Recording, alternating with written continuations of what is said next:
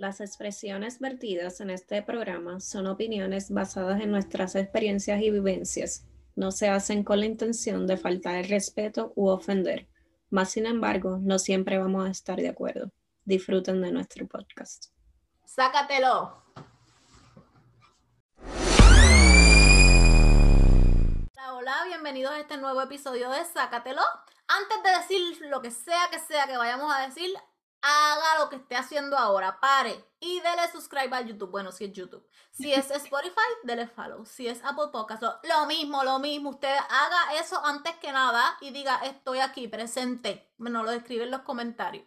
Eh, tenemos un nuevo episodio hoy, tenemos un invitado. Recuerden que esta es la temporada de invitados que, by the way, le iba a preguntar, yo hablando como las locas, de qué quieren que sea la próxima temporada, porque esta la dedicamos a entrevistas, pero a lo mejor hay algo que ustedes quieren que nosotros hablemos o nos dediquemos en la próxima temporada. Quieren seguir con los invitados y que esta temporada no acabe, o quieren volver una temporada de cortitos, o qué. Déjenos saber qué es lo que ustedes quieren, que ustedes dicen y nosotros hacemos. Y si usted es nuevo aquí, espero que le guste y que se quede con nosotros. Y si ya usted es parte del corillo, espero que tenga su tecito, su cafecito, porque esta entrevista estuvo súper buena. Tenemos a Ángel del Toro, eh, que es productor eh, fílmico. Así que se dice. Videógrafo. Bueno, muchas cosas. Ustedes, van a... ustedes van a saber. Mayormente en el género urbano Así que tiene un montón de historias y, estuvo súper cool. Bueno, pues nada, aquí ya estamos con el invitado y pues preséntate, Angelito. Bueno, pues un placer. Empecé, eh, bueno, mi nombre es Angelito, bueno, me llamo Ángel del Toro, eh, mejor conocido por ahí en el mundo urbano como Angelito Reality. Eh, pues, ¿qué te puedo decir? Tengo 27 años, vivo en Orlando, nacido y criado en Puerto Rico, en el campo de Vega Baja, así que por ahí, por ahí, seguido por ahí. ¿Y a qué te estás dedicando actualmente? Pues mira, actualmente eh, ahora mismo soy full time en videografía y también lo que hago es que creo contenido para lo que es eh, los videos musicales. So, ahora mismo me estoy dedicando a crear libretos, creo los conceptos de los videos musicales, este, ya he hecho tres, gracias a Dios me han dado la oportunidad. Quisiera decir los artistas, bueno, esto, esto no, esto puedo decirlo, este, uno es con Michael Flores y también tuve la oportunidad de, de tener el privilegio de hacerle un video musical concepto, no, hacer, no crearlo yo, fue dirigido por Damián, 360 eh, Films, pero eh, para Kenway. So, eso para mí fue una experiencia que, que pues, eh, de infancia, de, trabajar para el artista favorito de uno de, de, de las canciones románticas, esos voicemails que uno dejaba, tú sabes, para los tiempos de antes. pues nada, me dieron la oportunidad y desde ahí pues me estoy concentrando más en ese campo, pero siempre ando, ando con la camarita por ahí, siempre tirando fotos, videos, lo que sea, lo que tenga que ver con el mundo de la industria. Pero no empezaste como videógrafo. No. ¿Cómo te empezaste? Mira, realmente este, la culpa se la tengo que echar a Yeriel, que es mi primo hermano. Bueno, si le digo Yeriel me regaña, este, Javierito. Él, él es cantante, ingeniero de sonido, productor, mezcla, de todo. Él, él fue una de las personas que, que, pues me inspiró. Él tenía un estudio, me acuerdo, en, en, la sala de mi, de mi tía y literalmente siempre que iba a la casa, pues lo veía, fui a conciertos con él y nada, un día me dice, Ángel, tú te sabes mis canciones, no tengo un corista, tira para adelante, te necesito. Y pues empecé como corista con él. Luego de eso, este, en verdad fueron como tres conciertos, no fue tanto. Después me metí en la cabina con él, este, lo ayudaba a escribir, veía como Kendo, Yengo Flow, eh, Yaga, eh, Maki, a ver quién más, eh, LT, Zika, que ahora es cristiano, eh, ¿verdad? Un montón de artistas, ah, Omi, Omi de Oro. Omi de Oro fue uno que, que realmente yo lo conocí yo estando un nene, ¿entiendes? Este, pero sí, eh, me inspiró, me inspiró mi primo. Empecé independiente como rapetón. Este, eso fue un día que yo estaba haciendo un live de Facebook. ¿Tú sabes cuándo empezó Facebook? Que Facebook. El boom. El boom, Pues yo no, yo no, yo no, no, no me atrevo a decir que fui el primero aquí en Orlando pero sí puedo decir que soy el primero del género del reggaetón en hacer live en vivo. Este, gracias a Dios, pues tuve la oportunidad con Yengo Flow, el primer party que, que yo asistí. Yengo me llama, me dice, mira, tengo un party, me gustaría que ustedes lo cubrieran. Literalmente lo que llevaba era como dos días con, con Rapetón y le cubrí el concierto y eso se hizo viral y eso cogió sobre más de 50 mil personas y pues eso fue un concepto que yo le creé a Rapetón, cubría los conciertos, compartía en vivo con los artistas, este, iba a los estudios, ¿sabes? yo tuve la oportunidad de conocer a Ñengo Flow, después siguió Justin Quiles, Mozart La Para, este, a ese tiempo estaba Bertito está en el beat, que, que pues obviamente está en, los caminos del Señor, a Lion, a Juanca el Problemático, este, Noriel, Mickey Wood, Jun el All Star. Si te sigo mencionando toda la, la, generación nueva de ese tiempo, eso fue hace como unos 4 o 5 años, 6, puedo decir. Este, y ahí pues esos fueron mis comienzos como tal. Pero entonces ahí Rapetón ya existía, tú lo que le hacías era como que el video para cuando hacían videos de los podcasts o los behind. Rapetón, Rapetón era una página este, de noticias. Este, el gurú solamente se encargaba de, de, informar lo que estaba sucediendo, los estrenos, este, los videos musicales. Para ese tiempo era solamente como un noticiero, era un, era un webpage sí tenían su, su, Facebook y eso, pero no era, no, era, no era nada que tenía contenido en vivo. Entonces, al llegar yo, pues el gurú me contrata, comenzamos a trabajar, yo empiezo a hacer los lives, pues ya crea, ya, ya Rapetón se convierte en una página mundial. ya era mundial de por sí. No, no le quito el mérito que la página era mundial, pero por ejemplo, siempre, siempre me he quedado con ese recuerdo. Yo la página la cogí cuando tenía sobre 200 mil seguidores. Pues ya la página era fuerte de por sí, tenía sus seguidores grandes. Yo me fui y la página la dejé en 600 mil. So, quiere decir que ¿sabes? 400 mil personas estuvieron entrando mientras nosotros estuvimos trabajando lo que fue la plataforma de en vivo de Facebook, que eso fue un boom. sí, porque estaban como en la transición esa de que era todo como blog y noticias y después hizo el boom de la te digo, no existía eso de Molusco, eso de Chente, nadie de esa gente existía para ese tiempo. Molusco está atrás porque Molusco vino a sacar YouTube los otros días y videos y, cosas. Mira, para ese tiempo yo me acuerdo, estaba el lengüetero, este, que ese hermano mío de, de siempre, estaba Mikey Backstage, que es una persona que, que, siempre, él y yo siempre fuimos competitivos, siempre, siempre. Él, él, siempre fue para mí no sé si él me considera igual, pero para mí fue una competencia, fue una persona que, que, que me retaba a dar el máximo, estando en la misma compañía, en los jocosos. Era como, un, reto de superarse entre ustedes. Sí, era, era un reto porque él estaba en Puerto Rico, yo estaba en Orlando, so, ¿sabes? Era, era el que más entrevistaba, el que más show presentaba, el que, ¿sabes? Y entonces eh, Rapetón tenía una plataforma bien fuerte, tenía que ir en la intimidad, no sé si saben cuál es, que es la negrita. Ella tenía un show, este, era ella con los artistas en la cama y toda la vuelta. Eso, eso fue otro show viral.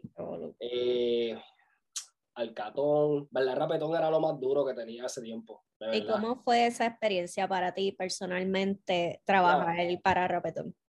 Mira, eh, el gurú es un ser humano muy visionario, eh, una persona que, que, te lleva y te, te, te empuja empuja a hacer, hacer más de lo que tú puedes hacer. Este Rapetón fue una experiencia que me, me, enseñó lo que fue fama. Yo no sabía lo que era fama. A mí la fama, la fama me llegó así. Cuando te digo fama es que yo fui a un concierto, ya al otro eran,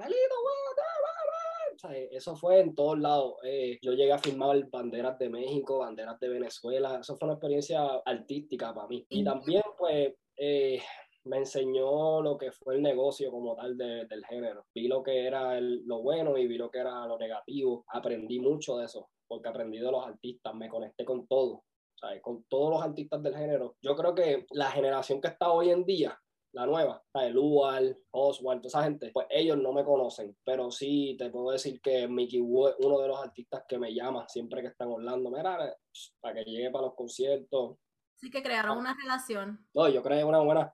Mira, eh, eh, Casper, Nio, Nio García conmigo ¿eh? O sea, yo tengo, yo gracias a Dios, pues dejé mis puertas bien abiertas en Rapetón y, y, y respeté mucho el género. O sea, nunca. Ajá. Lo que te iba a preguntar es que tú dijiste lo dejaste, o ya no trabajas con ellos, ¿por qué te fuiste? Este, nosotros realmente no tuvimos una razón. Este, yo, yo siento que eh, fue, fue, algo, pues, cada cual por su lado. ¿sabe? Cuando uno, uno pues ya, ya toma una experiencia y uno a veces decide independizarse y crear lo, lo, lo de uno, pues uno lo hace. Porque ya esa etapa la culminaste, aprendiste y vas ya a, yo yo creé mi propio show, este, la reality, eh, que el cual la reality siempre fue parte de lo que fue Rapetón, este, la reality siempre fue, fue mi, mi símbolo como tal, eh, así era que la gente me conocía, reality, la reality, este, mi angelito me decían, ¿sabes? por las calles. so, prácticamente siempre, siempre lo que hice fue que, que bueno, dejé las cosas claras con el hombre, no hay nada, nada negativo con él, este, ¿sabes? él está en su lado, yo estoy en el mío, si nos encontramos, saludamos, todo bien, papi, todo bien, qué bueno, duro, sigue para adelante. Pero este, Rapetón fue mi, mi cuna, ¿entiendes? Rapetón es más bien como que a veces en, los trabajos hasta regulares uno se siente estancado y tú sientes como que, ok, ya estoy en un nivel que yo necesito más. Sí, mira, yo no necesitaba más porque realmente ya yo estaba en el top. O sea, cuando te digo que estaba en el top, era que tenía una página que tenía 600 mil seguidores. Si podíamos decir, tú sabes que ahora es que estamos en lo de los influencers. Si llegaba a estar pasando esto de los influencers, yo hubiera sido uno de los influencers más grandes de, de Orlando y de Puerto Rico. yo nunca llevé mi trabajo a Puerto Rico, pero sí, eh, ¿sabes? Yo, yo hice mi nombre bien fuerte en Puerto Rico. Porque estamos hablando de que los 600 mil que hiciste, ¿en qué año fueron? Eh, 2000, bueno, yo me vine para más o menos 2016, yo te puedo decir 2016, 2017. No es que yo le, yo le hice 600 mil. Sí, pero que lo llevaste a, a Nosotros lo llevamos a ese nivel, gracias a Dios, trabajando, llevando las entrevistas exclusivas, apareciendo en conciertos. ¿Hicieron equipo? Sí, no, no, no. Este, por lo menos en Orlando yo estuve solo. Este, sí, le di la oportunidad a un camarógrafo que se llama Bless Enterprise, que actualmente todavía está en, en eh, trabajando para Rapetón. Y, y, como te digo, ¿sabes? Yo, le, yo, yo exploté Rapetón aquí en Orlando. El que diga que no, de verdad que no, no es real, no, no es real. Este, pero tengo, tengo esa bendición que donde quiera que me paro, la gente me sabe identificar como Rapetón o, o la reality, ¿me entiendes? Que eso son cositas que uno se queda y uno dice, diantre, o sea, algo hice bien, ¿me entiendes? Cuando uno hace bien las cosas, pues uno es reconocido. Cuando uno hace las cosas mal, pues obviamente no, el reconocimiento nunca lo vas a tener. Y hablaste ahorita de que eh, conociste la fama. Sabemos que dentro del género urbano eso es un caos total y que todos vemos quizás los premios, los carros, la gente feliz, pero realmente tú que has estado eh, detrás de bastidores, que sabes más, ¿Qué tan cruda o qué pros y contras tiene la fama en este género? Eh, la fama, la fama es rica, es rica, es bueno, eh, eh, es lindo tú salir y que la gente diga, mira ese rapetón, ¡acho, qué duro! Déjame tirarme una foto contigo. Esas son cosas bien bonitas, pero a la misma vez eh, llega un momento, yo no llegué a eso todavía. Sí, me pasaba de que yo iba al mall y de momento me encontraba uno en, en Full Locker, ver una foto, o me encontraba uno en la plazoleta. Nunca fue de que un boom de que 30 personas a la misma vez, pero sí llegaba un momento que pues tú salías y estabas con tu pareja o tu familia y de momento estás comiendo y viene alguien y se acerca, mira, ¿me puedo tirarme una foto contigo? Y es un poquito incómodo, ¿me entiendes? ¿Sabes? Porque a veces uno quiere esa privacidad y pues uno no la tiene realmente, ¿sabes? Uno no tiene privacidad.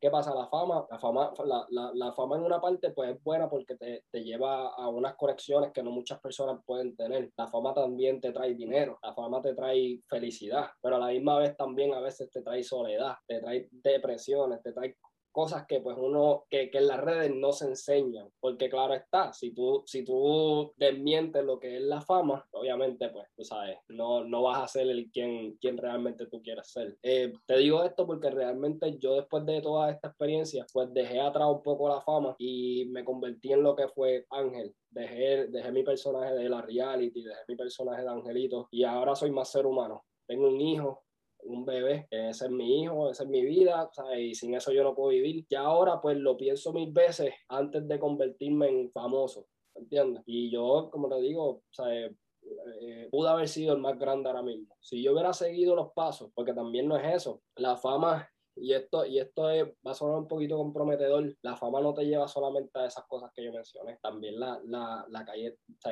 la fama te involucra con la calle. y cuando te menciono la calle, pues estoy mencionando las cosas que no quiero mencionar, que ustedes bien saben lo que yo quiero decir. Te involucra mucho en ese mundo. Y ahí es cuando viene a pasar que, que te, te caes o te envuelven, te envuelves tanto en el botelleo, en los paris, y entonces ¿dónde está la cuenta de banco? ¿Cómo va? Y terminas perdiendo lo que ganas.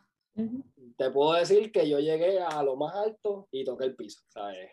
No sé si es muy personal, pero ya que lo tocas y que no se habla, te lo pregunto. Si no quieres contestar, es ok. Eh, si estuviste en depresión, tuviste un Mira, momento... este, ¿cómo te explico? Mm, no, no, la llamo depresión, le llamo autoconocimiento. Nunca, nunca llegué a ese, a ese nivel de, de caer en una depresión y, y, pero sí el hecho de, de, perder quién yo soy me pasó ¿sabes? yo perdí la, la página de rap se escuchan ruidos que mi familia está por ahí este eh, yo llegué a un momento que no sabía quién era ¿sabes? yo tuve un tiempo que perdí rap, ¿sabes? no que perdí pero que ya pasó lo de rapetón traté de hacer mi show no vi los mismos resultados yo hacía live hacían 20, en Rapetón eran 2.000, 5.000, 10.000. So, entonces yo llegué a un momento que decía, wow, ¿sabes? ¿qué pasó? ¿Sabes? ¿Dónde? So, era Rapetón realmente, no era Angelito la Reality, entiendo. Ya, ya, ya sé por qué. So, sí, lo podemos llamar depresión, pero yo no, lo, yo no le pongo ese significado. Esa palabra para mí está muerta. Siempre lo digo autoconocimiento. Nunca me reconocía quién yo era. O perdí el hecho de ser Ángel del Toro, que es mi apellido, mi nombre y apellido, desconocía quién era esa persona. O siempre era Angelito la reality y Ángel estaba en un mundo que no sabía ni dónde estaba. ¿Y cómo tú crees que saliste entonces? ¿Sabes? Porque llega un punto en que tú dices, Diache, yo pensé que yo estaba en este nivel, pero la realidad es que no, era un complemento de esa plataforma en la que yo me encontraba. ¿Cómo tú crees que pudiste sobrepasar ese momento en el que tú dijiste, Diache, yo no soy lo que era, no soy lo que creí que era tampoco, estoy en otra situación totalmente diferente donde no voy a obtener ahora mismo lo que yo tenía? Como que hubo algo que te ayudó a, a seguir progresando, a moverte, a sentirte mejor? ¿Alguien te ayudó? No sé. Pues mira, me di cuenta, me di cuenta, claro está, cuando solté la página, que, dije, ok, trabajé, sudé, me jodí, perdonando la expresión, este, lo di todo para una página que se llama Rapetón, pero no me enfoqué en mi personalidad en mi personaje, en, en mi, mi, contenido. Un ejemplo básico, Molusco, pues tiene la Mega, él está enfocado en la Mega, pero también él tiene Molusco TV. Sí, que posiblemente eso mismo fue, se dio cuenta que si en algún momento eso se iba a picar, él tenía que hacer algo. Es como hemos hablado anteriormente en el episodio que hicimos con, con Shot by Hill, que él dice que no es lo mismo tú trabajar por lo tuyo que trabajar por los sueños de los otros. Jamás, jamás en la vida. Jamás en la vida. Mira, yo, yo realmente, ¿sabes qué? Eh, si yo pudiera darle para atrás al tiempo, cual eso nunca sucedería, este, y pudiera arreglar varias cosas, como por ejemplo conseguirme un equipo, un manejador, un productor, una persona que se encargara de mi imagen, una persona que estuviera eh, pendiente psicológicamente de mí, yo no estuviera como estoy ahora mismo. Yo pudiera haber sido el más grande. Cuando te puedo decir que yo pude haber sido el más grande es porque muchos artistas grandes, Kendo, Endo conmigo es loquísimo y eso es un filósofo y él siempre me lo dice, tú pudiste haber sido el más grande del género y te dejaste caer por ti mismo porque no supiste manejarle eso, eso mismo, la fama, la riqueza, el, el, corillo, el, el, ah, yo soy el duro, ¿me entiendes? E, ese ego, ese ego me, me, me llevó a mucho, ¿me entiendes? So, contestando tu pregunta, yo me di cuenta cuando pues no tenía la página y veía mis redes sociales y como te digo, hacía un live y sí se me metían mis fanáticos, los míos, mi gente, los que me quieren, los que sí se la vivían conmigo, los que sí les gustaba mi contenido, que no entraban a rapetón por, por ser rapetón, entraban por ser angelito. Eso era mi familia, mis amigos cercanos, la que era pareja mía. Entonces, eh, me está dando hasta taco porque uno se acuerda, uno se acuerda de todas esas cosas y tú sabes, como te digo, yo, yo pude haber sido uno de los mejores influencers. Si lo venimos a hablar de la palabra influencer ahora, yo pude haber estado en los líderes ahora mismo si me hubiera enfocado y hubiera hecho las cosas sumamente bien. ¿Y no crees que todas las cosas que has hablado en cuanto a Rapetón, verdad? Porque como que hemos seguido hablando de eso porque sale. Es normal, es, que realmente, mira, Rapetón, Rapetón lo que pasa es que Rapetón es un signo bien fuerte en mi vida. O fueron casi tres años que yo estuve con ellos y en tres años yo hice tanto que realmente, mira, hasta en la jipeta, cuando yo trabajé, de eso hablamos ahora, cuando yo trabajé en la jipeta, el mismo, el mismo Anuel me reconoció por rapetón. y yo tuve que decirle, baby, yo no soy rapetón ya, ¿entiendes?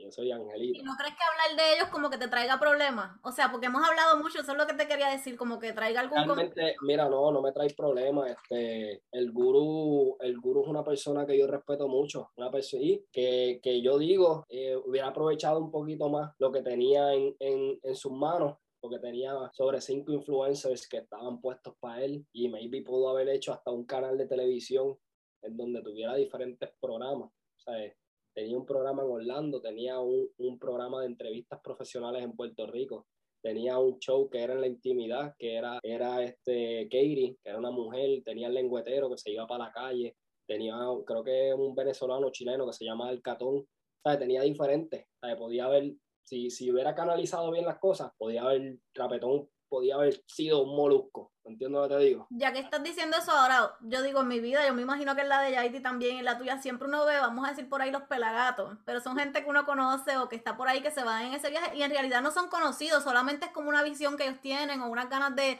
ser famosos y en realidad son unos pelagatos de la vida y no ven que lo que ellos están queriendo tener o buscando tal vez no sea lo mejor para sus vidas. No, exacto, exacto. Este, pero sí, el Rapetón y yo no tenemos nada, en verdad. Yo el gurú lo respeto.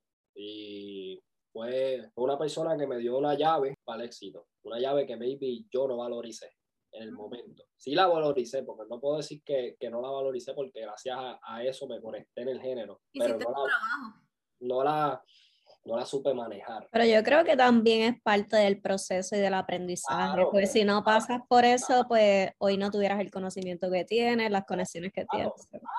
Si yo no tuviera rapetón, yo no fuera nadie, ¿me entiendes? Yo lo digo, yo lo digo, yo no puedo negarlo. Por eso es que donde quiera que ese, ese macho pise, y yo esté detrás, yo le voy a dar las gracias, porque tú sabes que tengo que ser agradecido porque gracias a él se me abrieron todas las puertas que tengo abiertas hoy en día. ¿Me entiendes? Y eso es algo bien bonito porque hay mucha gente que se van de los sitios o se enchisman con la gente o lo que sea y después no quieren saber de esa gente, los pelan, pasan la gente la vida te puedo, ser, te puedo ser honesto, al principio sí, fui de esas personas, este, era bien egocentrista, decía, ah, yo, yo lo edito por esa gente, hacho, no me agradecía nada, hacho, vea. Ese es el ego y el coraje, hablando. Sí, porque uno, ¿sabes? Yo di mucho, yo di mucho, yo, yo me fajé mucho, yo, yo pasé horas sin dormir, yo viajé a Miami un montón de veces, ¿sabes? Para, para yo llegar a los artistas no, ha sido fácil, No es que llegué, ábreme, no, ¿sabes? Los artistas tienen que confiar en ti, tienen que saber quién tú eres realmente, no solamente porque tú digas que eres rapetón, ya llegaste y ya tienes las puertas abiertas, ¿no?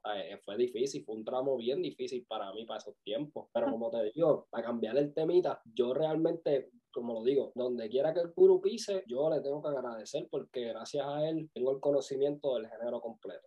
Ok, que la gente piensa que eso de ser esto famoso, ya sea reportero, reggaetonero, lo que sea, es fácil, pero hacer todo esto no es fácil y hacer las conexiones yo creo que debe ser la cosa más difícil de hacer porque ya cuando son famosos es bien inaccesible esto. Difícil. Cuéntanos un poco de eso. Difícil porque los números, si no tienen los números, ¿quién tú eres? Así te dicen, ¿me entiendes? Vamos a ser real.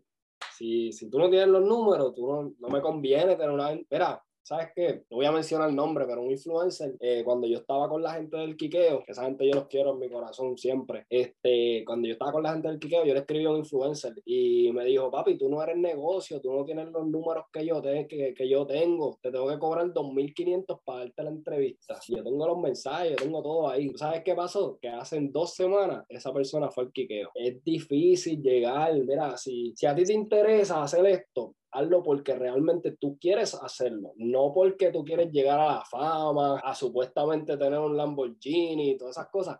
No, papi, mira, hazlo porque realmente va a ser tu pasión, hazlo porque tú vas a entender que, que vas a perder tiempo con tu familia, vas a perder tiempo hasta de comer, ¿me entiendes? Porque a veces hay que estar cinco horas esperando por una llamada para simplemente diez minutos estar con el artista, hacerle tres preguntas y vete que es tarde. Y no es que te vas a quedar allí con ellos, chileando, tú eres parte de ellos, no. Así mismo como terminaste tu entrevista, recoge y vete que no te necesitamos más nada. ¿Me entiendes lo que te digo? Que eso tiene como la imagen como de que tú entrevistas, te hablaste con alguien y ya, es que son panas, se conocen. Mira, tengo, tengo el privilegio y gracias a Dios que, que sí lo, lo he tenido yo puedo chilear con Jay Wheeler. Jay Wheeler es pana, él vive a 15 minutos de aquí de mi casa y realmente es pana y, y, yo le hice una entrevista a él en Tampa. A eso, pues, esa entrevista, pues, yo creé una química con él. Luego de eso, pues, me contrataron varias veces para varios, varios videos y eso. Conocí al productor Yesiel, hice una amistad fuerte con Yesiel, conocí todo el equipo de trabajo, Bisbal, este, DJ Nelson, entre otros Y pues nada, con Willer es un artista que yo chileo full. Yo puedo hacer una entrevista ahora mismo con él y después me puedo quedar con él tranquilo jugando PlayStation, lo que sea, normal. Nio García, Casper. Y yo también pienso que muchas veces, a veces las personas que tienen como que muchos contactos, seguidores o lo que sea, piensan que son famosos. No sé si a ti te pasó, a la gente cercana, que todo el mundo los conoce, pero yo estoy segura que de mis amistades, la gran mayoría, ninguno sabe quién es, quién eres tú, quién es Rapetón, quién es el Quiqueo, quién es Nio García, quién es nadie, porque ustedes están famosos como que en un área. Y obviamente la meta es llegar a más gente que tal vez tú no llegarías, pero hay mucha gente que no. Mi mamá, ahora mismo, yo voy donde mi mamá y, y le digo, mira mami, quizás voy a tener que ir a Miami eh, a trabajar con, con Arcángel. ¿Quién es ese? ¿Para qué tú vas para allá? ¿Qué es cierto? ¿Entiendes? ¿Sabes?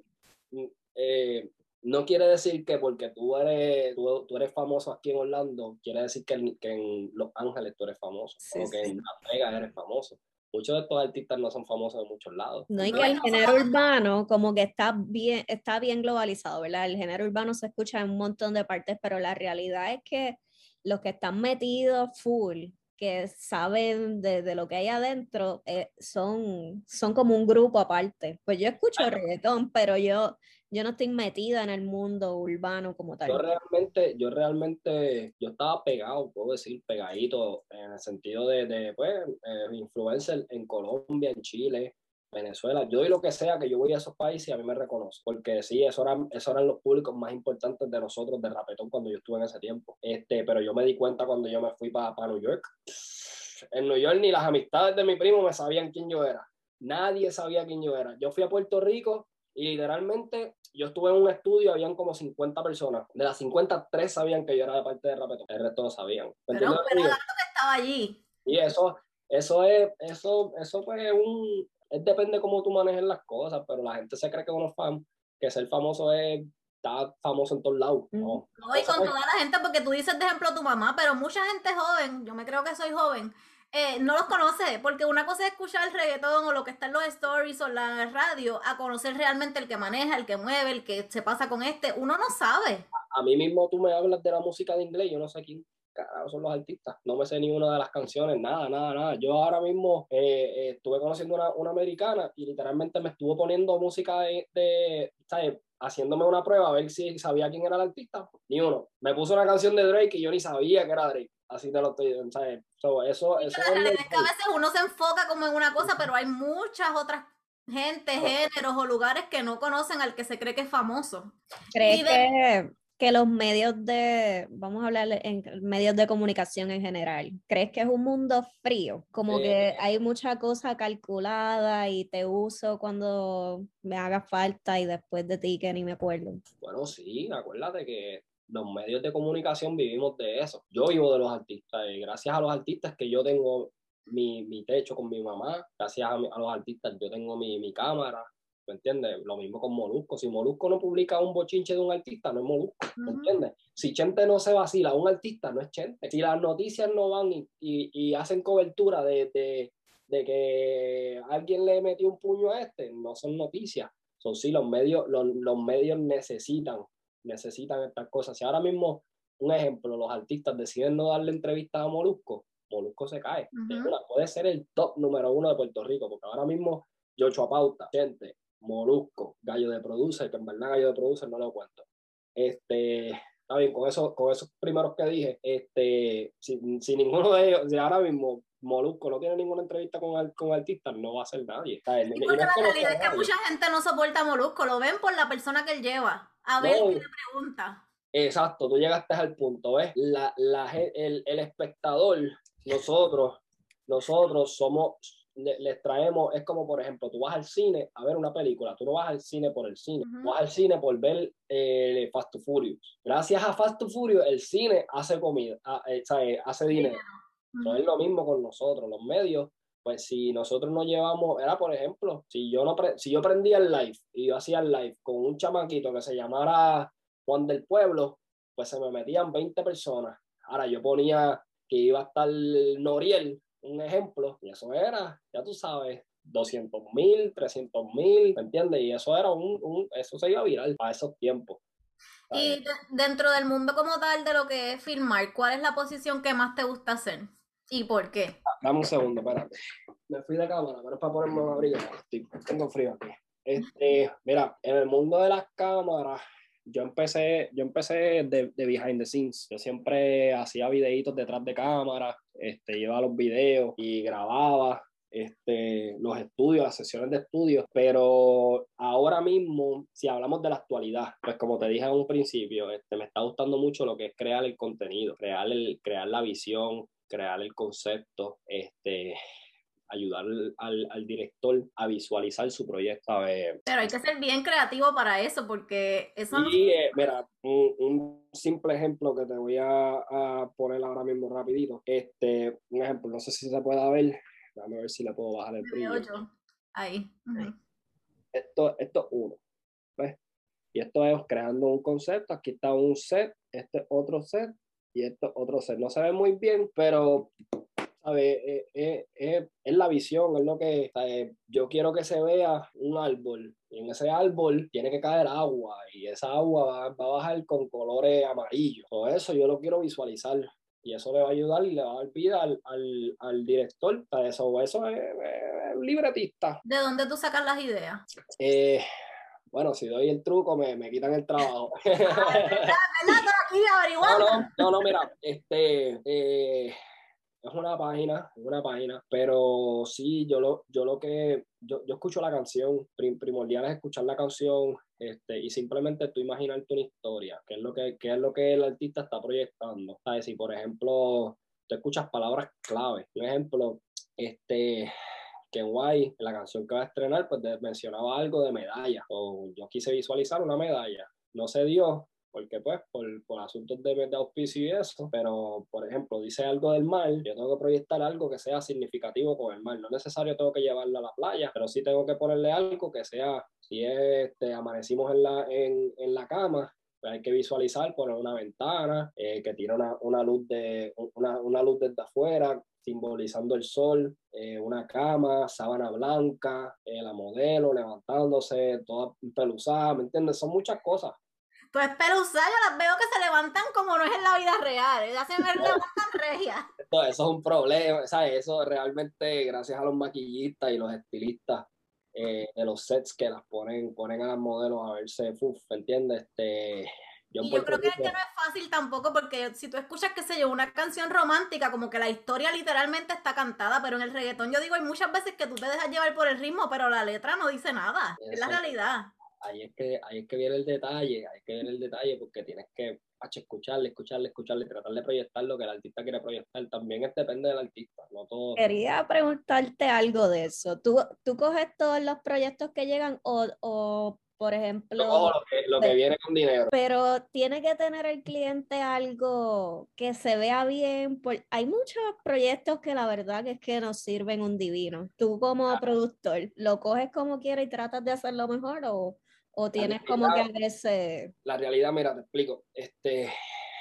ya antes, me puedo comprometer en esto, pero eh, en el mundo fílmico, nosotros siempre queremos, queremos crear la visión de las cosas. El artista, el artista entra en la cabina, hace su producción, luego de eso presenta su compañía, si es que tiene una compañía, esa compañía pues exige ciertas cosas. Ahí es cuando se comunican con un director, mira, este, tengo este tema. A veces los temas no gustan, la realidad tú sabes, todos los videos que yo he hecho, que, que yo estaba ahí, yo digo, diantre, Dios mío, esto no va a llegar ni, ni a 100 views. Pero hay que hacerlo, porque realmente, pues, para eso estamos nosotros, para, para poder enseñarle la visión a la gente de lo que el artista realmente quiso proyectar. No, y me imagino que Yairi también se refiere a que a veces uno no hace clic con las personas, porque oh. si tú tienes un equipo con el que tú haces clic, un artista o el que sea, como que es más fácil, como que tú das idea, ok, pero hay gente que no, esto es lo que yo quiero y esto es lo que es, y tú dices, es una mierda. Hay artistas, hay, hay cantantes, vamos a ponerlos, hay cantantes que, que trabajan y saben lo que quieren. Hay artistas, hay cantantes que, que eso sí, yo los llamo artistas. Hay cantantes que solamente ponen una voz y luego de eso no saben qué hacen. So, ellos dicen, mira, ahí está mi canción, haz lo que tengo que hacer, dime qué tengo que hacer y ya. A esa gente yo le llamo un párate ahí. Si, hubiera, si, si Gil estuviera aquí, también... eso es como una imagen que él presenta, yo soy el artista, pero todos los demás hacen todo, yo no hago más nada. Es un párate ahí, un párate ahí es eh, el background, arme el performance, se acabó, ya, vamos. Eh, no es como un artista que realmente, por ejemplo, que en White, pues él exige un libreto, él exige un concepto, gracias a Dios tuve la oportunidad de hacerlo. Este, no solamente eso, cuando llegamos al, al lugar, pues nosotros tuvimos que prácticamente ensayarlo todo. No, eh, uno de los escenarios eh, llevaba actuación, yo tuve que personalmente yo explicarle porque pues yo fui el que lo creé, o yo tuve que coger a la modelo y decirle, ok, eh, cuando 3, 2, 1, abre la puerta, ay, mi amor, una, una pequeña actuación, ¿entendiste? Sí, ok, vamos a tratarlo contigo ahora. Entra Ken White, lo hace, Mira, yo realmente cuando estábamos ya grabando la filmación, que era Ken White el que lo estaba haciendo, en una parte yo lloré, porque yo decía, wow, sea, lo que un día tú te sentaste aquí mismo en la computadora, lo visualizaste, lo creaste y ahora se está haciendo realidad yo en Puerto Rico pues tengo a mi primo hermano que es Jeriel, que es Javierito, este, él tiene su propio estudio, la fábrica, que ahora mismo se está haciendo bien reconocido en Puerto Rico. Hoy está Kendo Caponi grabando con Pacho, con Pacho allá. Este, nosotros, cuando yo estoy con él, yo soy parte de su departamento de arte, que nosotros construimos, yo también construyo, solamente me dedico a cámara, yo también cojo un taladro y sé, ¿me entiendes? Cuando nosotros creamos el escenario de Ken White, a ver si yo puedo, a ver si tengo una foto aquí. Es que no, no se va a ver mucho. Eh que no sé si se puede decirlo. Es que es como, es como un cuarto, son dos cuartos. Es que no se va a ver mucho, pero yo después les envío fotos y eso para que lo puedan ver. Este, ¿qué pasa? Eso, eso se empezó con unos paneles y de momento llegaron unos muebles y de momento llegó la pintura y ok, ahora se está viendo la visión como la queríamos. Este, después les voy a enseñar lo que es el concepto y lo que es la realidad, que puedan verlo como nosotros, como yo lo hago como tal. Este, hablando del departamento de arte, pues ahí es cuando entra que yo trabajo con José Javi Ferrer, uno de los directores más importantes del negro. Si no es el más importante como tal del área latina en Puerto Rico, especialmente, para mí sí lo es. Javi Ferrer es para mí un ícono. A ver, ese, fue mi mayor inspiración en el mundo de la de, filmación. Yo, gracias a Dios, soy estudiante de, de su academia. Este, sí, no, ya, no, no lo estoy estudiando mucho ya, pero hice como un 70% todavía me falta un 30, me imagino que le han añadido un montón de cursos. Este, con Javi Ferrer fui departamento de arte. Ahí yo, yo participé en lo que fue la jipeta. no sé si han visto el video musical de la jipeta. lo que sabemos es el cantito de la canción porque no las stories, pero pues, pues mira, la, la jipeta. La jipeta fue la mejor, yo creo que, wow, si no fue la mejor experiencia de mi vida en cuestión de, de videografía, eh, pero mira, esto, esto fue lo que, a ver si le bajo el brillo a esto. Para los que están escuchando, él ahorita enseñó como un behind scene, como de un estudio, por así decirlo, de cómo lo preparan para que se vea todo bello en cámara y detrás están ellos y ahora está enseñando eso también. Este fue el escenario que le hicimos a la Jipeta. Este fue el, el escenario, pero la Jipeta, la Jipeta fue una experiencia única. Trabajé con JC Nova Films, este, el negro, es como mi papá, siempre, siempre lo he dicho. Fue uno de los directores que me dio la oportunidad aquí en Orlando.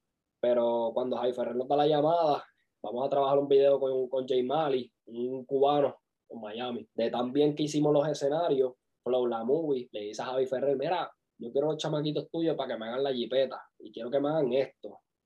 Imagínate 18 pies en una construcción simplemente para que pues, unos artistas hagan unos performances y ya. Después de eso pasó Fantasía Sexual, que era eh, Bright Tiago, Lunay, Mike Towers, Raúl Alejandro. Ha hecho un montón de videos allá abajo en Miami. ¿Y cómo son esos nervios? Porque cuando te, te mandan a llamar de artistas así ya de renombre, es una responsabilidad bien grande la que te están dando. Estaría súper cagado. Es que él ya está acostumbrado por lo de que estuvo en rápido. a decir, mira, como quiera, me pongo nervioso, ¿sabes? No te digo la verdad, ¿sabes? Te digo la verdad. Cuando JC Nova lo llamaron y le dijeron, mira, te vamos a dar la responsabilidad de hacer el remix de la Jipeta. En el remix de la Jipeta va a estar Anuel. Ya cuando dijeron eso, nosotros nos cagamos encima. ¿sabes? Nosotros estábamos todos juntos en el hotel y me acuerdo que, hecho, hicimos el party más grande del mundo. Nos brincamos en las camas, bajamos para la piscina, nos tiramos. ¡Wow! Normal. Cuando nosotros estábamos montando la jipeta, eh, el mismo día, o sea, nosotros tuvimos dos días de construcción. El día, el último día, obviamente ya es el día de filmación. Anuel llega, Flow La Movie llega, Nio García llega, Casper llega, ¿sabes? Todo el mundo llega y literalmente nosotros no habíamos terminado. Y nosotros teníamos la presión de la vida. Ver que los artistas ya están aquí y nosotros no hemos terminado, es como que tuvimos que meter el, doble de la presión. para mí no es que ya estoy acostumbrado por todos los artistas que han pasado por mi antesala, pero el día que yo voy a dar y que yo no voy a saber ni cómo hablar. ¿Me entiendes lo que te digo? ¿Sabes? Cada artista es una experiencia nueva para mí. Yo, mira, yo realmente cuando conocí a Jay Wheeler, yo era bien fanático antes de que él se pegara. Desde, desde Más por tu culpa, mensaje de voz, esas canciones, cuando nadie sabía quién era Jay Wheeler, ya yo sabía quién, quién era él. Y a mí me encantaba como artista. Cuando yo conocí a Jay Wheeler, este, yo lo conocí en un video musical. Ahí me llamaron para hacerle behind the scenes. Cuando yo lo vi, yo dije, wow, yo me parezco a ti, en verdad, es verdad. La gente jode con cojones con eso, pero sí, es verdad, nos parecemos un poco. Este, y él me dice hermano, él me dice gemelo, él me, ¿sabes? Y, y el primer día yo estaba bien nervioso. Ahora es como un pana. Ahora yo lo veo, ahora, y, empezamos a vacilar, pero te digo, llega Ari Yankee, un, un Ricky Martin, que yo soy súper fanático de Ricky Martin. Mike Anthony, yo veo a Mike Anthony, yo creo que yo acabó, se cae la cámara, se rompe. Acuérdate que aparte de eso, pues, aparte de que yo trabajo, pues soy fan de la música. Yo tengo esta música yo mismo, ¿me entiendes? Yo, yo tuve este atrevimiento de crear música yo.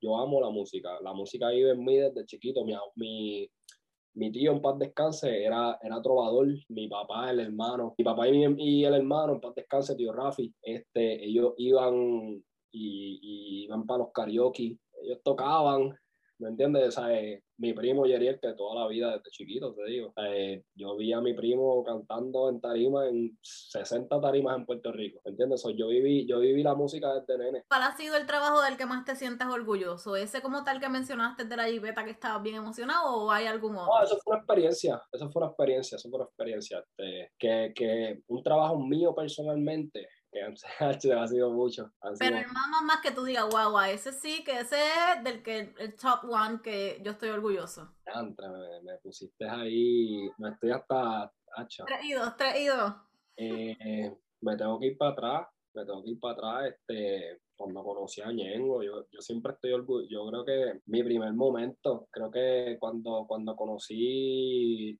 la industria, cuando Ñengo me presenta, eh, cuando demostré el talento que tengo. O sea, no demostré porque no sabía lo que era. Cuando descubro mi talento, ese, ese creo que, que, que fue el, el, mejor momento de mi vida porque ese fue el momento que dije, vamos para encima, si esto es lo que me gusta. Yo me tiré en contra de mi mamá, o sea, yo me, yo me tiré en contra de mi familia, mi familia, yo era un nene que era de atleta. Mm. Yo toda mi vida corría, eh, jugué voleibol para conocer muchos años eh, y fui atleta de, de correr de 200 metros. Yo no quería... como que te tiraste a que vas a dejar los deportes, vas a dejar todo para irte a lo loco con la música por ahí. Yo fui becado de la Universidad Central de, de Bayamón y, y, Carolina, y la Universidad del Este de Carolina. Las dos me dieron becas en atletismo. Este, sí, yo me lastimé mi pierna derecha, el hamstring, y no volví a ser el mismo que era. Yo realmente pues fui dos veces campeón nacional de Puerto Rico en el 2012 y en el 2013. ¿Qué pasa? Cuando me lastimo, empiezo a coger terapia, lo intento nuevamente, no fui el mismo, no di los mismos resultados.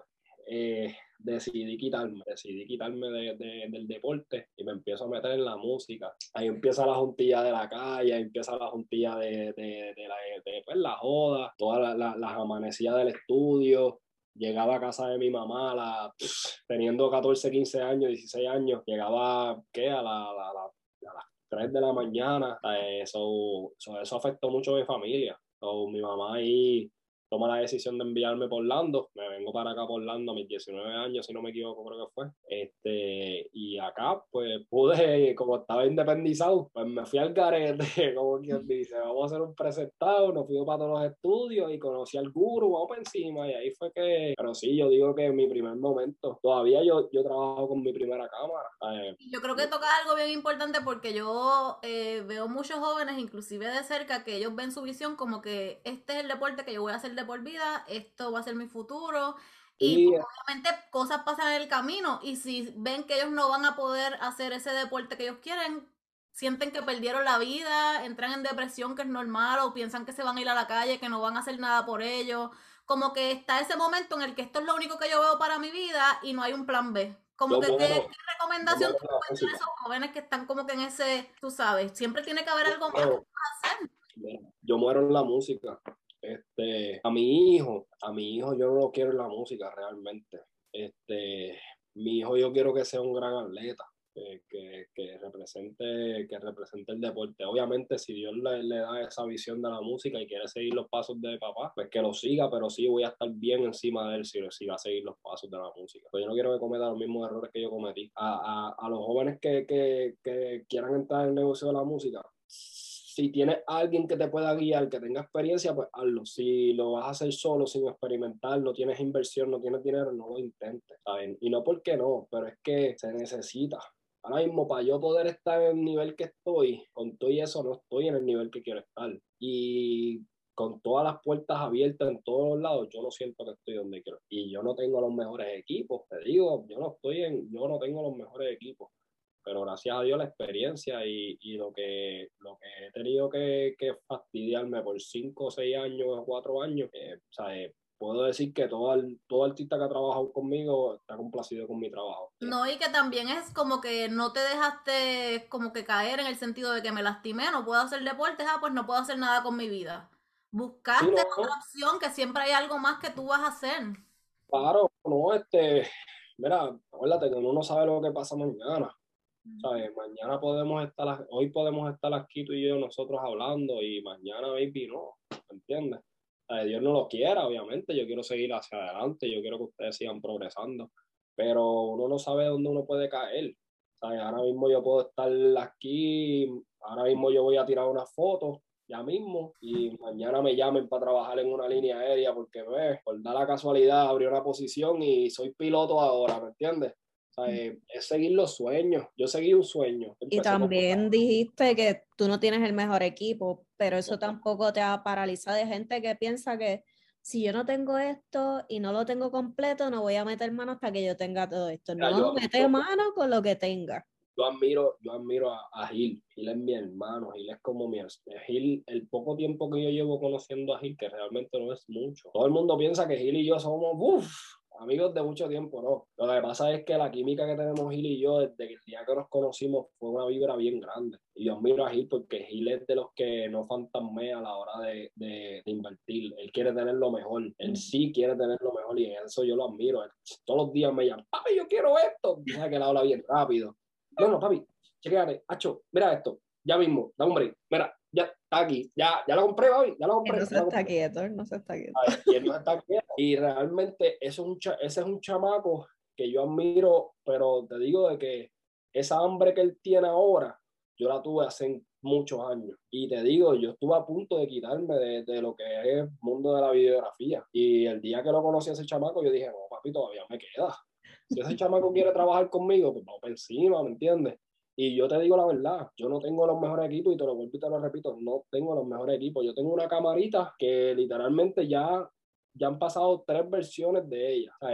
Ya mi cámara es un punto 8 del 95, ¿entiendes lo que te digo? Este, y yo he, yo he sabido cómo masterizarla y también el toque mío en la magia, en el editaje también, ¿me entiendes? La experiencia. O sea, sí es bueno tener los mejores equipos porque los artistas te, te, consideran más, puedes cobrar mucho más. Ahora mismo el valor de Gil no es el mío comparado. O sea, ahora mismo Gil puede decir, eh, Hacho, yo te tengo que cobrar 500 porque yo tengo dos cámaras, yo tengo esto, yo tengo esto. Papi, yo te puedo cobrar 300, pero te voy a hacer el mismo trabajo de Gil, ¿me entiendes?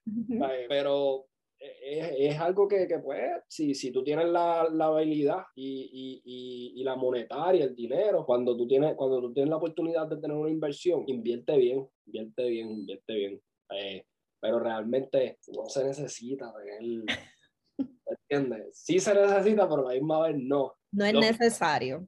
Los que sabemos, sabemos que, pues, se puede, ¿me entiendes? Se puede llevar un buen producto. Lo que pasa es que pues, hay que saber hay que, hay que tener la experiencia y, y, saber cómo hacerlo. Para los que no saben de quién él está hablando, él está hablando Gil, que nosotros lo, Shot by Hill, que lo entrevistamos en el episodio 34, así que si no lo han visto, vayan para allá para atrás, el episodio 34 y lo ven cuando termine. y... yo lo extraño, yo lo extraño, se me fue para Puerto Rico, yo, tacho, yo le, yo le iba a meter cuando me dijo, oh, papi, voy para Puerto Rico, tú sabes. yo, ¿qué? ¿Tú te vas a Puerto Rico? ¿Estás loco? ¿Cómo tú me vas a abandonar? Pero ahora el que se va, el que se va a Puerto Rico soy yo. eso dijo él también. y hablando como a las locas, ¿qué anécdotas simpáticas te han ocurrido que nos puedas compartir? Como que tú crees, no sé. Ah, tengo que mencionar el nombre. No, Hacho, este. es un baile historia. Con uno de los, con uno de los principales del tema de arrebatado dando vueltas en la jipeta. Me fui a fuego. Este, terminamos una producción y hacho, nos fuimos, nos fuimos literalmente a, a beber a disfrutar, a disfrutar la noche. Y disfrutar la noche fue que yo hice un blackout, ¿sabes? Desaparecido, no sabía dónde yo estaba, yo estaba mal, yo, ¿sabes? Pero ese día me hice 5 mil pesos, ese día me hice 5 mil dólares y de esos 5 mil exploté 4 mil pesos. Ah, no, así no se puede. Te mato. Este, ya entre, eso fue, voy a ser la Miami, esposa, lo dejo afuera. eso fue en Miami, este, fue en Es que beber Miami. en Miami no es barato. No, No, no, es caro, no, eso se te fue en nada. Este, hacho, pero disfruté, disfruté. Otra fue, otra fue mi encuentro con, con Jay Wheeler. Es que Jay Wheeler, aparte de, ok, yo tengo una lista de artistas favoritos. Yo tengo, yo tengo a Yankee, a Yankee es mi ídolo. Bueno, a Don Omar, a Don Omar, Yankee, estaba Ken White y estaba, estaba Jay Wheeler. Yo conocí a Jay Wheeler, ya conocí a Ken White, que ya trabajo con Ken White, gracias a Dios. Ahora me tocan los grandes, ¿entiendes? So, ¿qué pasa? Hacho, con Jay Wheeler fue, fue bien, se fue duro porque fue como un checkmark. Como sabe cuando uno se propone cosas, que uno dice, Hacho, yo lo voy a cumplir, no te preocupes, que sigue soñando que va a llegar un día que te van a llamar y vas a trabajar. Y yo seguía tocándole la puerta todos los días, Hacho, papi, mira esto, Hacho, cabrón, mira este video, mira esta foto, mira esto, mira esto. Y un día se me dio, y cuando se me dio, de verdad, este, fue increíble fue, fue bien lindo. Para mí fue lindo porque yo, yo soñaba por el momento y pensé que estaba preparado y no estuvo. Fueron más los, los nervios a mí me traicionaron. Ay, cuando te digo que los nervios me traicionaron, eran que de verdad yo no sabía ni qué hablar. te quedaste en blanco. Trancado, Como me quedé trancado. yo, como me quedé yo cuando explotaste los 4000 de los 5000. Todavía no estoy procesando.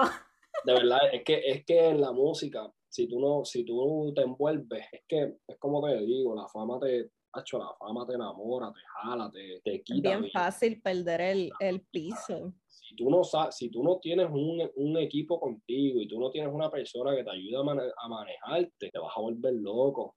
Pero todavía te pasa porque lo de la jipeta no puede ser tan viejo y con esos 4000 tú hubieses No. comprado todo el equipo que quieres. Oh, full, full, full. No, no, no, no, no pasó en la jipeta, jipeta. Fue con uno de ellos. Sí, no fue en la jipeta, no, que me regañan después, muchachos. ¿no? Este, no fue en la jipeta, fue, fue en un, en un evento, ¿sabes? Anteriormente con esa persona, ¿sabes? Pero que ha hecho la, la, la música, la música es buena. La música te va a traer muchas conexiones, la música te va a traer alegría. Sin la música, el ser humano, ah, yo, yo siento que la música es un símbolo que te trae hasta alegría. A veces cuando tú estás triste, tú te pones unos audífonos y ya se te olvidó todo. Yéndome un poquito fuera de la música. Eh, y esto me puede entrar un poquito de sentimiento. Yo, yo he sido bien joseador. Este, yo llevo, yo viví aquí solo cuatro años antes de que, me- de que mi vieja viniera a ayudarme. Cuando te digo que mi vieja viene a ayudarme, este, le doy gracias a mi vieja porque sin mi vieja, yo estuviera o muerto, o estuviera en una calle irreconocible, maybe estuvieras pasando por un semáforo y era yo el que te estuviera pidiendo dinero, ¿me entiendes? Este, como te dije en un momento, yo no me reconocía, yo no me reconocía, yo no sabía quién yo era porque eh, tuve un problema de autoconocimiento de saber quién era Angelito de la Reality y quién era Ángel del Toro. Yo hasta un día, hasta Facebook, este, lo publiqué. Yo mismo le pregunté a la gente quién es Ángel del Toro para ti y quién es Angelito de la Reality. Y muchas de las, de las contestaciones fueron contestaciones muy bonitas, porque pues yo pues, he sido una persona bien humilde, yo soy una persona que, que no soy, no soy persona de problemas ni nada, ¿me entiendes? Y, y yo caí bien feo, yo caí, te digo, cuando, te- digo que caí, yo ni me atrevía a salir a las calles, yo ni, ni iba a los estudios y la gente, ya lo cabrón, está Angelito la reality aquí. Para mí no era lo mismo, estuve vacío, este, tuve una relación de cinco años, tuve a mi hijo, que gracias a Dios porque, porque lo tengo, eh, pero por la música perdí mi familia este, por la música, por estar pendiente a la calle, por estar pendiente a los videos, por estar bajando todo el tiempo de Tampa para Orlando y no, no atender a la que fue mi pareja y la madre de mi hijo, pues hoy en día no tengo a mi familia, ¿me entiendes? So, ¿cómo te explico? Si, si, por eso digo, si Dios a mí me diera la oportunidad de darle un poquito para atrás y, arreglar muchas cosas que cometí de errores, ¿sabes? Volví te repito, hoy fuera uno de los mejores influencers de, Puerto Rico y de, de, Orlando, del mundo, de lo que sea. Y yo lo sé, y yo lo reconozco. Y no lo soy porque no me dedico, porque traté, lo intenté con el quiqueo y en verdad no, yo mismo no me, no me, no me, no me dio abasto de ir en el podcast y pues decidí retirarme del Quiqueo. Quiqueo fue una, una experiencia grandísima para mí. Fue mi primer podcast profesional. Gracias a Oscar, que siempre, se, siempre ha sido mi hermano. Aunque hoy en día no hablamos, pero ese es mi hermano. Siempre, donde quiera que se pare, siempre será mi hermano porque siempre me dio la oportunidad en su show y, y siempre estuvo detrás de mí. Siempre, siempre me decía, Angelito, yo quiero que tú seas la cara de mi show, mano. Y hoy en día él es, él es la cara del show. Este, lo mismo con Rapetón. Y, volviendo con tu familia, que dices que si Dios te diera la oportunidad de, dar atrás al tiempo y pues cambiar muchas cosas que hiciste al día de hoy, ¿pediste perdón? ¿Te perdonaste a ti? Mm, yo, me, yo me volví a bautizar. Este, yo, yo sí asisto a la iglesia cuando puedo, este, pero yo sí me bauticé y, y, y me perdoné con Dios. Y gracias a Dios tengo unos padres mi padrastro Efraín, este, que es mi papá, me crió desde mi juventud en adelante, es el que me ha criado. Este, él me ha enseñado mucho de Dios y él ha llevado a mi mamá a ser otra mujer. Mi mamá es sumamente cristiana, mi mamá es una santa, ya tú ves, que ni se atreve a entrar, ¿entiendes? mi madre, ellos dos han sido símbolos grandísimos en mi vida y desde que tuve a mi hijo, te digo, pienso las cosas una y dos veces. Yo ahora sí, ahora sí yo me valoro, ahora sí yo sé quién es Ángel, ahora sí yo sé quién es el padre de familia que, que es hoy en día. Y, y, te digo, a veces me llama Nio García, un ejemplo, me llama Nio García y se supone que sea ese fin de semana a buscar el nene y a veces sí tengo que poner al artista de prioridad, de, de, prioridad que a mi hijo, pero si yo no hago eso, ¿cómo yo puedo mantener a mi familia? ¿Entiendes? Es como Gil, él tiene una bebé bellísima, una nena preciosa y tú sabes lo mucho que ese varón se jode para llevarle un plato de comida a su, esposa y a su familia, a su suegro, a todos los que él tiene allá. Eh, yo soy igual. Yo me no mantengo a mi mamá, pues mi mamá es una fajona, una, es una luchadora, y mi padrastro también lo es, pero sí, me jodo con cojones para poder decir, mira, mi familia no le hace parte un plato, y no sé, este, ya ese ángel, ese ángel de tres años, cuatro años, como tú mencionaste, la depresión, ya ese ángel no existe. Gracias a Dios, ese ángel ya yo lo desaparecí, ese ángel ya conmigo no. Y como te digo, yo no tengo los mejores equipos, no tengo la mejor monetaria, financieramente no estoy tan wow, pero vivo feliz. Y me levanto, gracias a Dios, me lavo la boca, janco y sigo haciendo mi vida y me cayó un guiso, no me cayó, perfecto, se lo recomiendo a otra persona, pero me mantengo en esa. No tengo que estar pensando que, que se me va a caer el mundo. Ahora mismo yo perdí un trabajo. Yo era chef del cilantrillo en Orlando. Y tú sabes, yo perdí ese trabajo, un trabajo buenísimo de un año que llevaba. Y para mí, perder eso sí me dolió, porque pues voy a extrañar la cocina y eso, pero no es que me estoy muriendo. O sea, pero tú eres, tú cantas, eres videógrafo, camarógrafo, eres chef, eres deportista, clases de teatro, o sea, vamos a notar los vamos, a vamos a hacer un, vamos a hacer un resumen. Este, videógrafo, eh, soy gaffer. ¿Qué es eso? Gaffer es una persona que monta las luces, pone la extensión, necesito esto, pues esa persona tiene que correr y ponerla. Yo soy Palito, este Palito es el nickname que me bendijo Javi Ferrer. Yo soy el handyman de Javi Ferrer en Miami, ¿me entiendes? eso, eso es mi resumen full de eso. Este, canté en un momento, eh, grabé voces en estudio. No, acuérdate que también dijiste que le explica, hacer el libreto, le explica. Eso, el departamento de arte, también gracias a Dios pues me da la, la creatividad de ser libretista, eh, creador de, de, conceptos de videos musicales, eh, juego soccer, voleibol, pelota, baloncesto. Eh, Mira, eso es una bendición, porque hay gente que, que, no sabe hacer nada en la vida. Claro, claro. mira, tú tienes ahí una gama de cosas soy vendedor, tengo mi resumen, fui manager de muchas compañías en Orlando. Eh, mi último trabajo fue de chef, sé cocinar, sé hacer mofongo, sé hacer churrasco, carne, o que sea, ¿me entiendes? Pareciera que te estamos buscando novia. Y tengo, y tengo, sí, no, exacto, estoy en dating site. Este, y tengo el mejor trabajo que es ser padre, ¿me entiendes? Este, ese, ese, es mi mayor, ese es mi mayor reto desde que soy padre, ese, ese ha sido mi, mi mayor reto que Dios me ha puesto. Este, fui el último de mi familia, de los, de los primos, en tardarse en tener una familia, en tener un hijo. Y Mateo ha sido una, una experiencia grande para mí porque me, me, ha cambiado en todos los sentidos. En, en el sentido de no querer tener hijos, a tenerlo en mis brazos y hoy en día es mi, está en todas las esquinas de mi, de mi cuarto, ¿me entiendes? Y es la misma cara mía. Y no llegó tarde, llegó en el momento justo cuando Dios lo quiso. Sí, este, mira, sí llegó en el momento exacto porque realmente cuando mm, peor estaba me trajo alegría me trajo felicidad, le trajo alegría a mi mamá. Ese nene llega a mi casa y lo que hace es traer una lluvia de risa, ¿me entiendes? y eso, eh, un, un, hijo es una bendición grandísima. Yo, jamás pensé que, que, mi hijo cambiara tanto mi vida. Maybe no soy el mejor ser humano, pero sí te puedo garantizar que trato de ser el mejor padre con él. Maybe no le tengo las mejores riquezas, no le tengo el mejor cuarto en mi casa ni nada, pero sí, cuando él está aquí confía que, que él disfruta, él sí disfruta. Pero sí, esas son mis experiencias. O sea, eso es lo que, lo que sí he podido, tengo, tengo mucho antemano, puedo, puedo correr muchos campos. Qué bonito, me gustó eso. Bueno, y aquí para finalizar, vamos a hacer un jueguito del ping pong. Te vamos a decir una palabrita y tú con una palabra vas a decir lo que se te viene a la mente. Pero rápido, lo primero que te venga a la mente, no hay break. Espérate, espérate. Dale, Dale Okay, vamos a... Mm, lo primero que te viene a la mente cuando digo reggaetón. Dari Yankee. Dale, COVID. Falsedad. What? I wasn't expecting that. Yo tengo, mi, tengo mis razones. Entramos en ese detalle. Nos vamos no, no, no, no, no, podcast con eso. Se los voy a, se los voy a, se los voy a decir. Se los voy a decir. El, el próximo, espiritualidad. Eh, amor con Dios. O sea, una palabra, una palabra espiritual. Música. Conexión, conexión con Dios. No decir más nada. Música. Pasión. Gil. Hermano. Colega. Lealtad. Freestyle.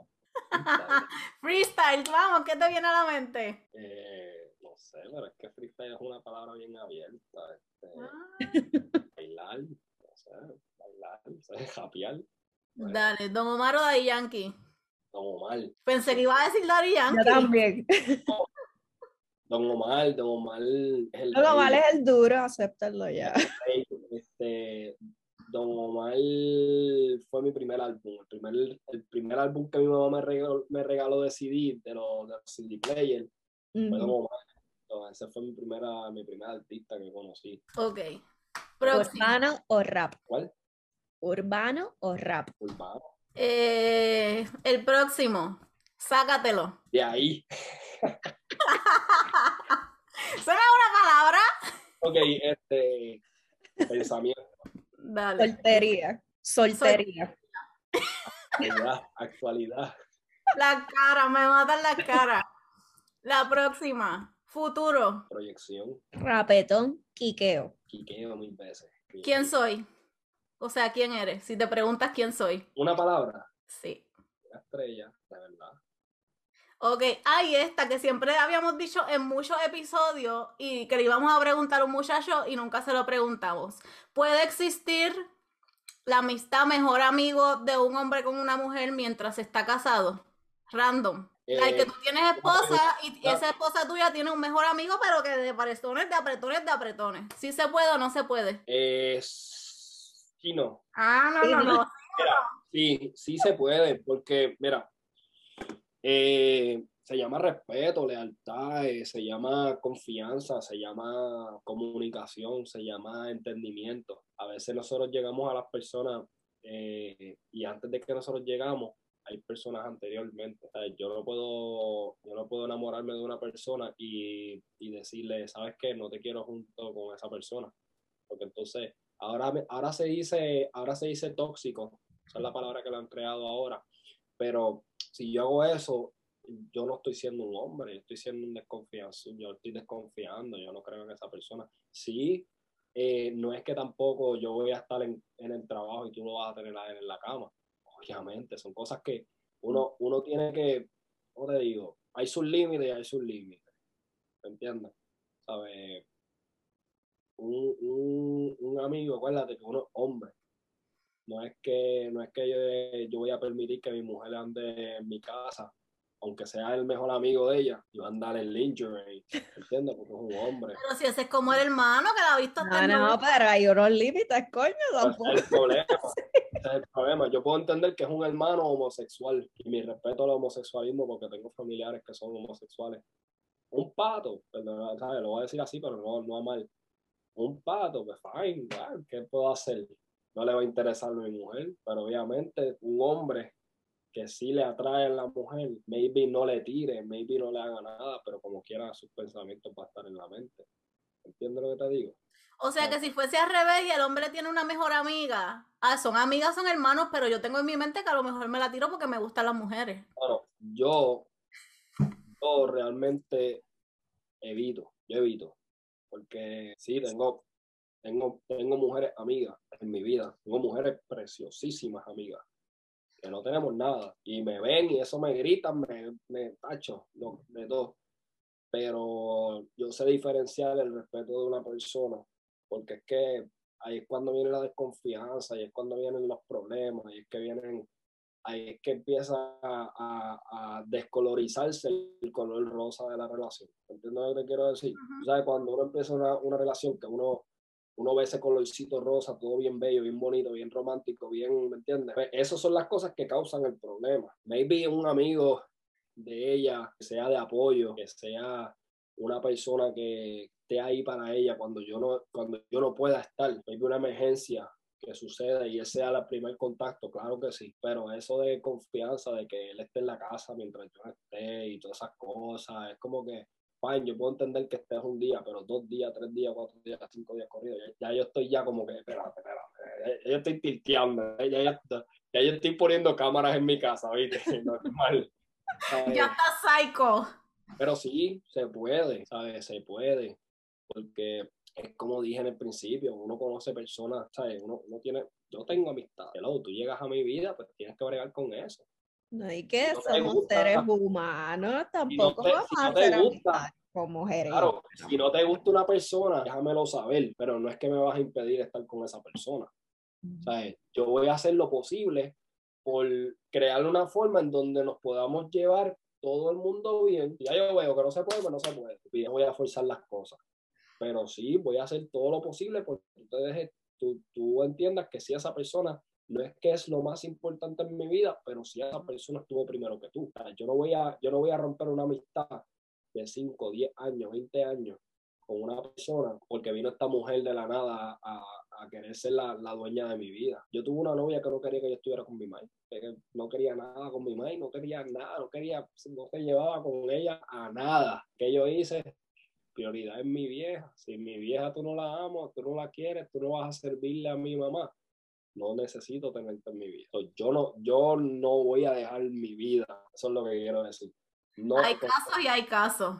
Ahí Cuando yo tuve mi familia, que es la mamá de mi, mi, hijo y eso, yo no dejé la música por ella. Entiendo lo que te digo, que sí cometí el error y lo acepto y soy hombre y lo reconozco. Que debí ser padre de familia mucho antes de negociante y mucho antes de pensar en, en la ambición del dinero.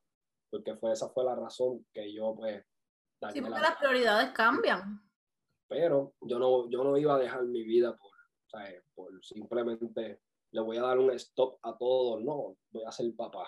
No quiero saber de Nio García, no me llamen, no cámara, eh, rompe eso, olvídate de eso, no quiero saber de cámara. No, me conociste así, tienes que ajustarte a mi vida. Yo me voy a ajustar a la tuya. Yo me voy a ajustar a la tuya, ¿me entiendes? Sé que pones esa cara porque se ve como machista ese comentario, pero yo me voy a ajustar a la tuya. Baby, a ti te guste la moda, fashion, estar en, en convenciones de, de, de, modelaje y todo eso, pues mira, pues yo le busco la vuelta, ah, pues mi amor, pues vamos a hacer algo, yo te voy a tirar fotos, yo voy a buscar... Balance, balance. Balance, siempre lo hemos dicho, balance es la palabra, no hay más nada. Pero, eh, eso de hombre, pues yo soy medio tóxico, yo soy medio psycho y le doy un pistolazo y no, no, no, no.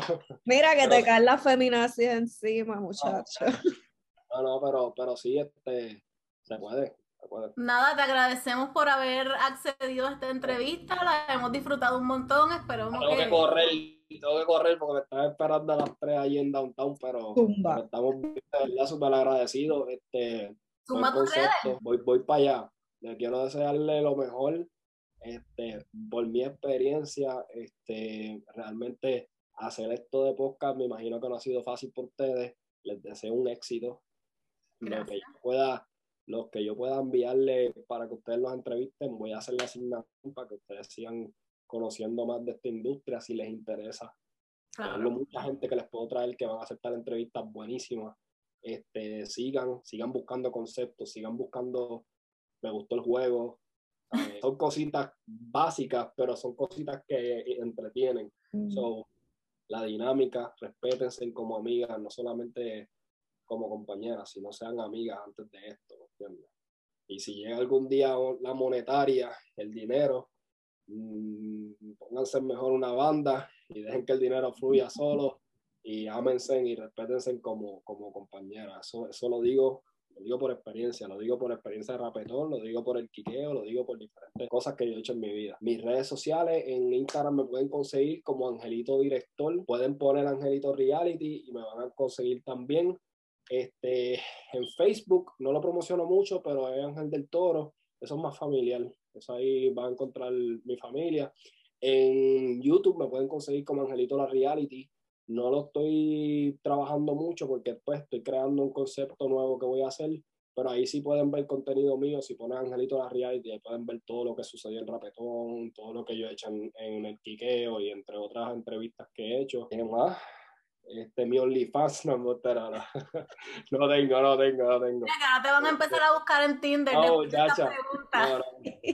Este, pero sí, eh, soy bien accesible soy súper accesible. Este, me pueden escribir y yo contesto súper fácil. Este, para negocio obligado, para videógrafo, para lo que sea, lo que sea. Cogemos martillos, handyman, limpiamos toile, lo que sea, lo que tenga que ver con chavo. Estamos para trabajar. es privado para la actividad. Y tengo que dar fe, tengo que dar fe de que eres bien accesible, bien respetuoso, mantuvimos la comunicación a través de la página de eh, Sácatelo y todo fluyó súper, no es como que lo conocemos de que en persona ya... Sí, yo le escribí de una porque es que yo dije, no, tengo que ser parte porque si algún día ustedes se pegan, yo puedo decir, mira, yo soy parte de eso, ¿viste? Igual, igual. Pero nada, bien agradecimos, te agradecidas, te deseamos lo mejor del mundo, que llegues a más de lo que tú esperas y que pues todas estas experiencias que nos has contado y las que no, te sigan sirviendo para poder echar adelante, llegar a donde tú deseas, apoyar a tu familia, a tu hijo, a la futura esposa que vas a encontrar en Tinder luego del sácatelo. Y... déjala ya, yo estoy solo, yo estoy bien solo, verdad. Cuando yo tenga 35, maybe 40, pues ahí sí cojo y me, me consigo una doña o algo, pero yo por ahora no estoy disponible. estoy estoy totalmente, el amor de mi vida en mi madre, mi hijo en mi otra relación y de verdad para quitarme esos dos está bien fuerte. no hay tiempo. No hay tiempo, exacto, no hay tiempo. A joven. Este, exacto, las viejas somos nosotras aquí. nosotras somos unas doñas. No digan eso, ¿cuánto, cuánto hay? 35. Yo tengo 33. Voy rumbo a los 40. Faltan, me faltan 6 años, está bien. Sí, sí, sí. Yo estoy en 27 todavía, no tocar los 30, pero estamos por ahí. Pero sí, bendiciones, una lluvia de bendiciones, ahora a trabajar, puedo decir. Nada, muchas gracias por tu participación. Recuerden, suscríbanse a YouTube. Eh, estamos en Apple Podcasts, Google Podcasts, en Anchor, en Spotify, en whatever. Ponemos el link siempre en Facebook y en Instagram, que también nos pueden conseguir ahí, pueden escuchar o ver los episodios. Y pues no se olviden de seguir a Ángel. Hasta la próxima. Bye. Bye.